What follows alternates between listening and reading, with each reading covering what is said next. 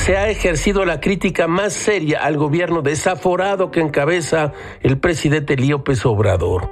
Los empresarios se citan y desdicen en público lo que hablan en privado. Los sindicatos entregados ni qué hablar. Los institutos autónomos han resistido y, por desgracia, muchos de ellos han sido derrotados, salvo el INE todavía, que ha defendido su autonomía acudiendo a la ley y no pocas veces a la dignidad.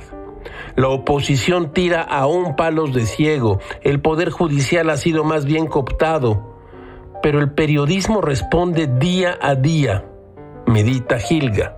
Y eso enfurece al presidente. Conservadores, golpistas, corruptos, ladrones. Ahora escuche usted esto que podría llamarse candil de la casa, oscuridad de la calle. Lástima que no se consiga por la consolidación de la manga del muerto. Bueno, unas gotas de ribotril. Escuche usted.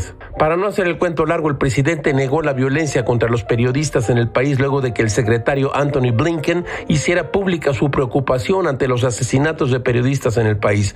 Yo creo que está mal informado, dijo el presidente, porque de lo contrario estaría actuando de mala fe, lo que él está sosteniendo no es, no es cierto. Pero en Estados Unidos los gobiernos tienen esa mala costumbre de ser candil de la calle y oscuridad de su casa. Y esto demuestra que existe mucha vinculación entre los conservadores y el gobierno de Estados Unidos. Así como usted lo oye. Todo es muy raro, caracho. Como diría Amiel, dime lo que crees ser y te diré lo que no eres.